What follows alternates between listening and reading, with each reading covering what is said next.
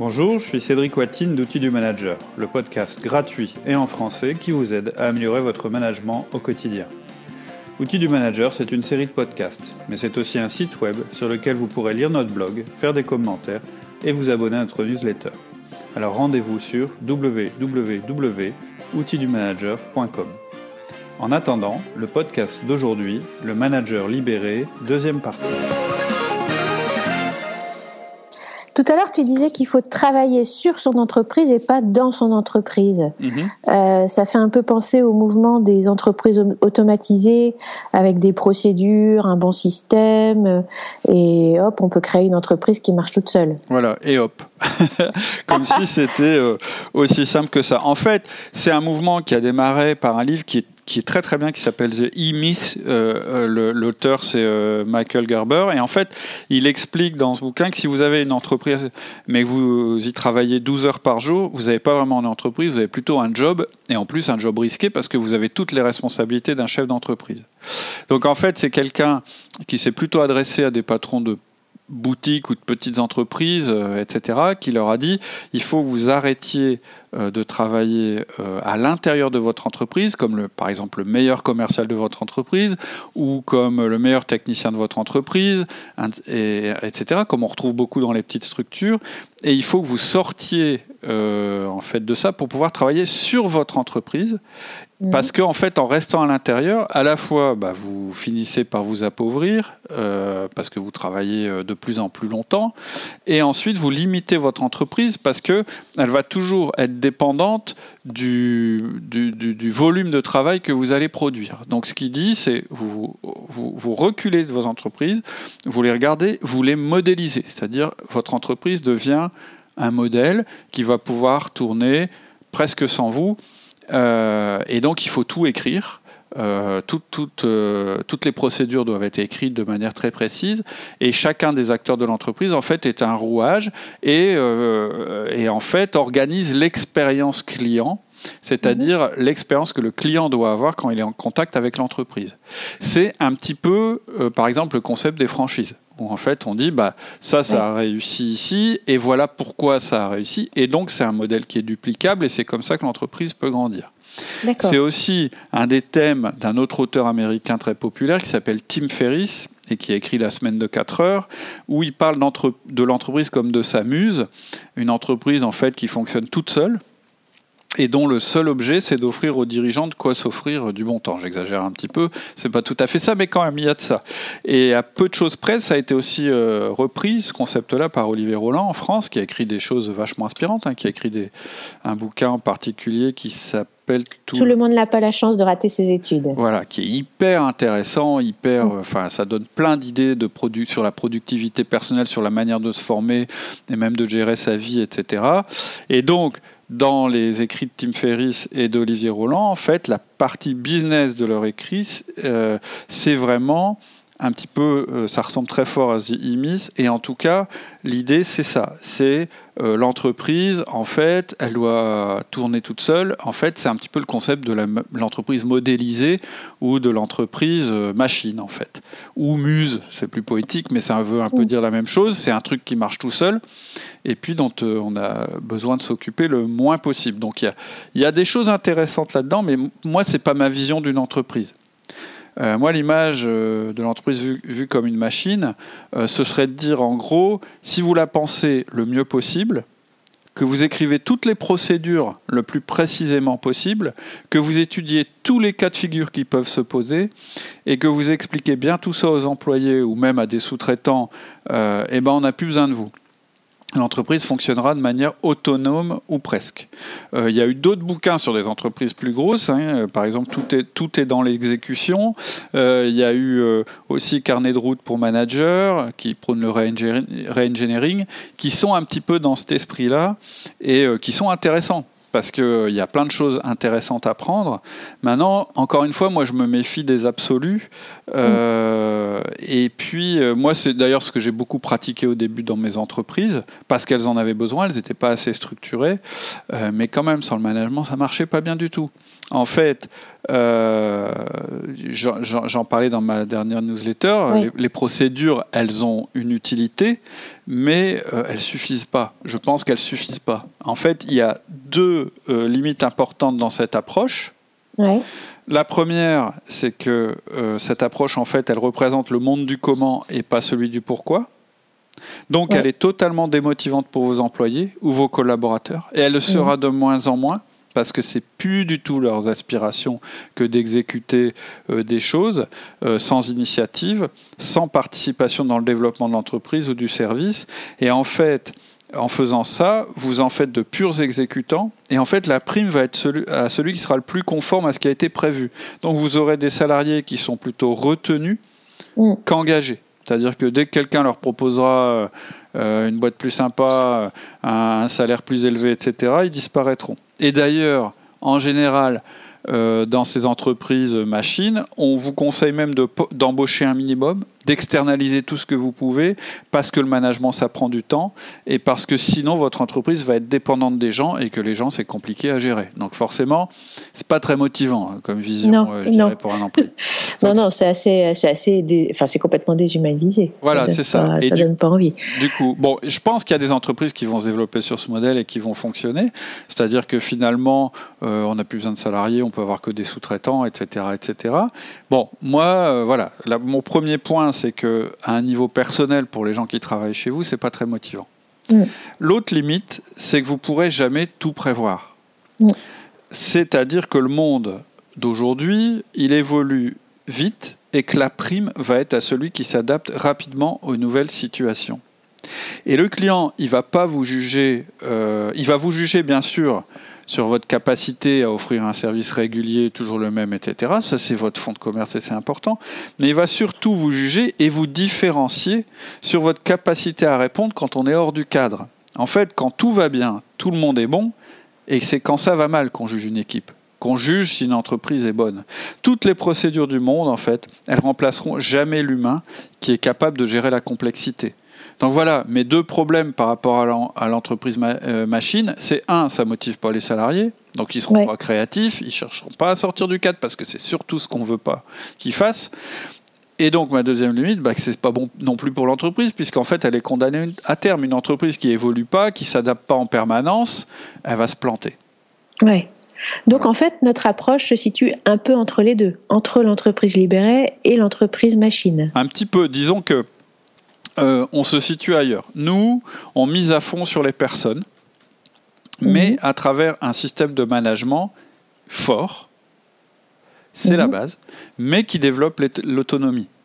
C'est un, peu, un peu du en même temps. C'est-à-dire qu'en même temps, effectivement, on veut donner, on, a des procédures, on a des manières de faire, on a une méthode de management qui permet du coup d'autonomiser les gens, de leur donner plus de liberté, etc., etc.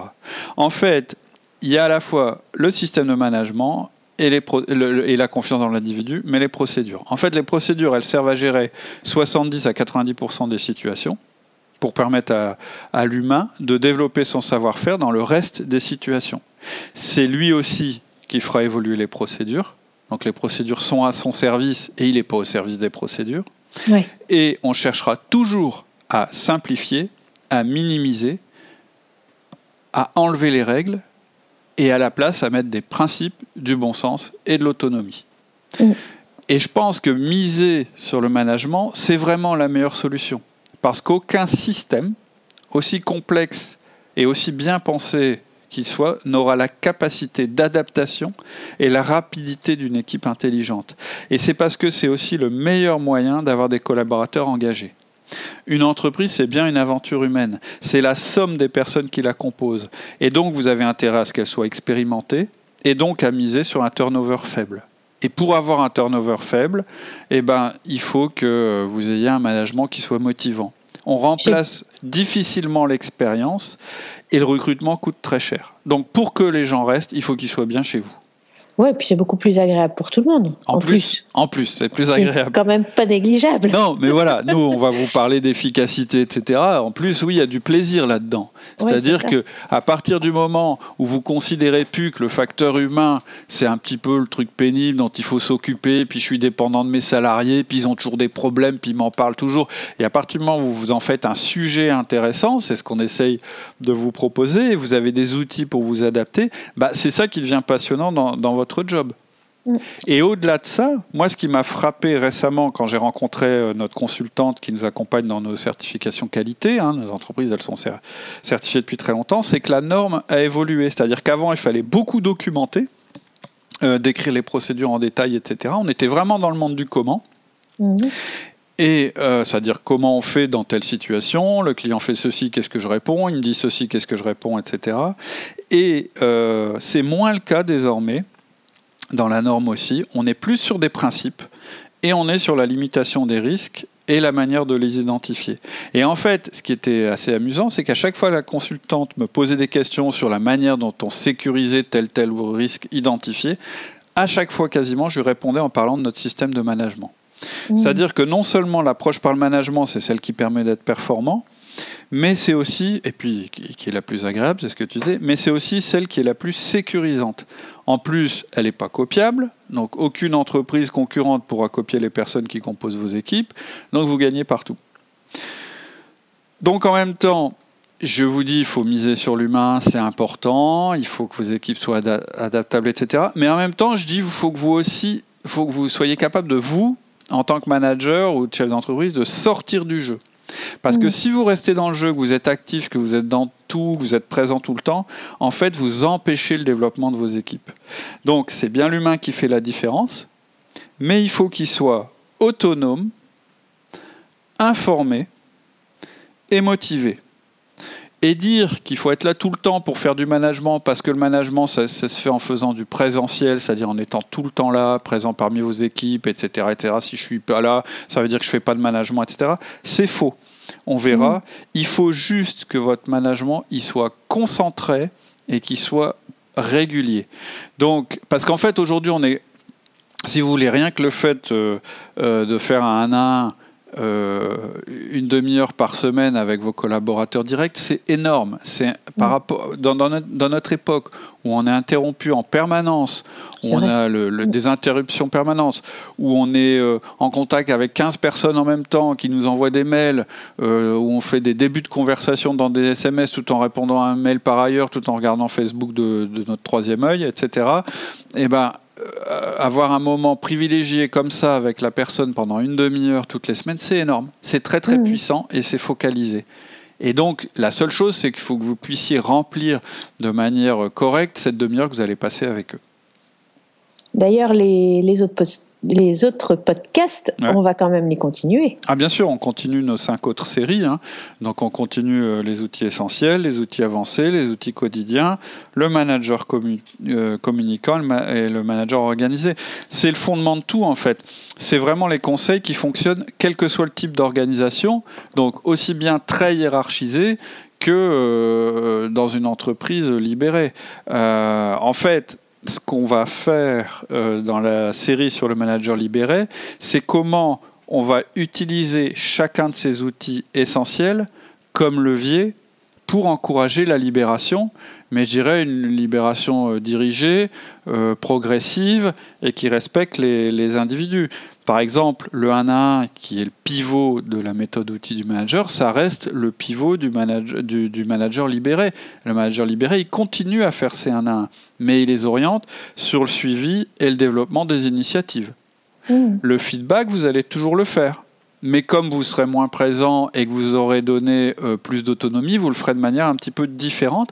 Et en fait, vos feedbacks, ils vont plutôt encourager l'autonomisation, renforcer les comportements d'autonomie. Et peut-être qu'on mm. évitera de faire certains feedbacks négatifs parce qu'on saura qu'on veut privilégier le feedback positif euh, d'autonomie. Et bien sûr, on va miser à fond sur le coaching, puisqu'en fait, pour que les gens soient autonomes, il faut qu'ils soient formés, et il faut qu'ils soient, informés. Donc il faudra leur apprendre comment euh, ils vont faire évoluer leurs compétences pour pouvoir être plus autonomes et comment ils vont par exemple utiliser des indicateurs ou des choses comme ça. Et le quatrième outil qui va être le plus important pour la libération, c'est évidemment la délégation. En fait, la libération du manager, c'est le concept de délégation euh, poussé au maximum. Voilà. Mais j'insiste sur le fait que le 1 à 1, ça reste le pivot de tout. Donc, la hiérarchie disparaît pas parce qu'elle est toujours utile. Elle reste utile.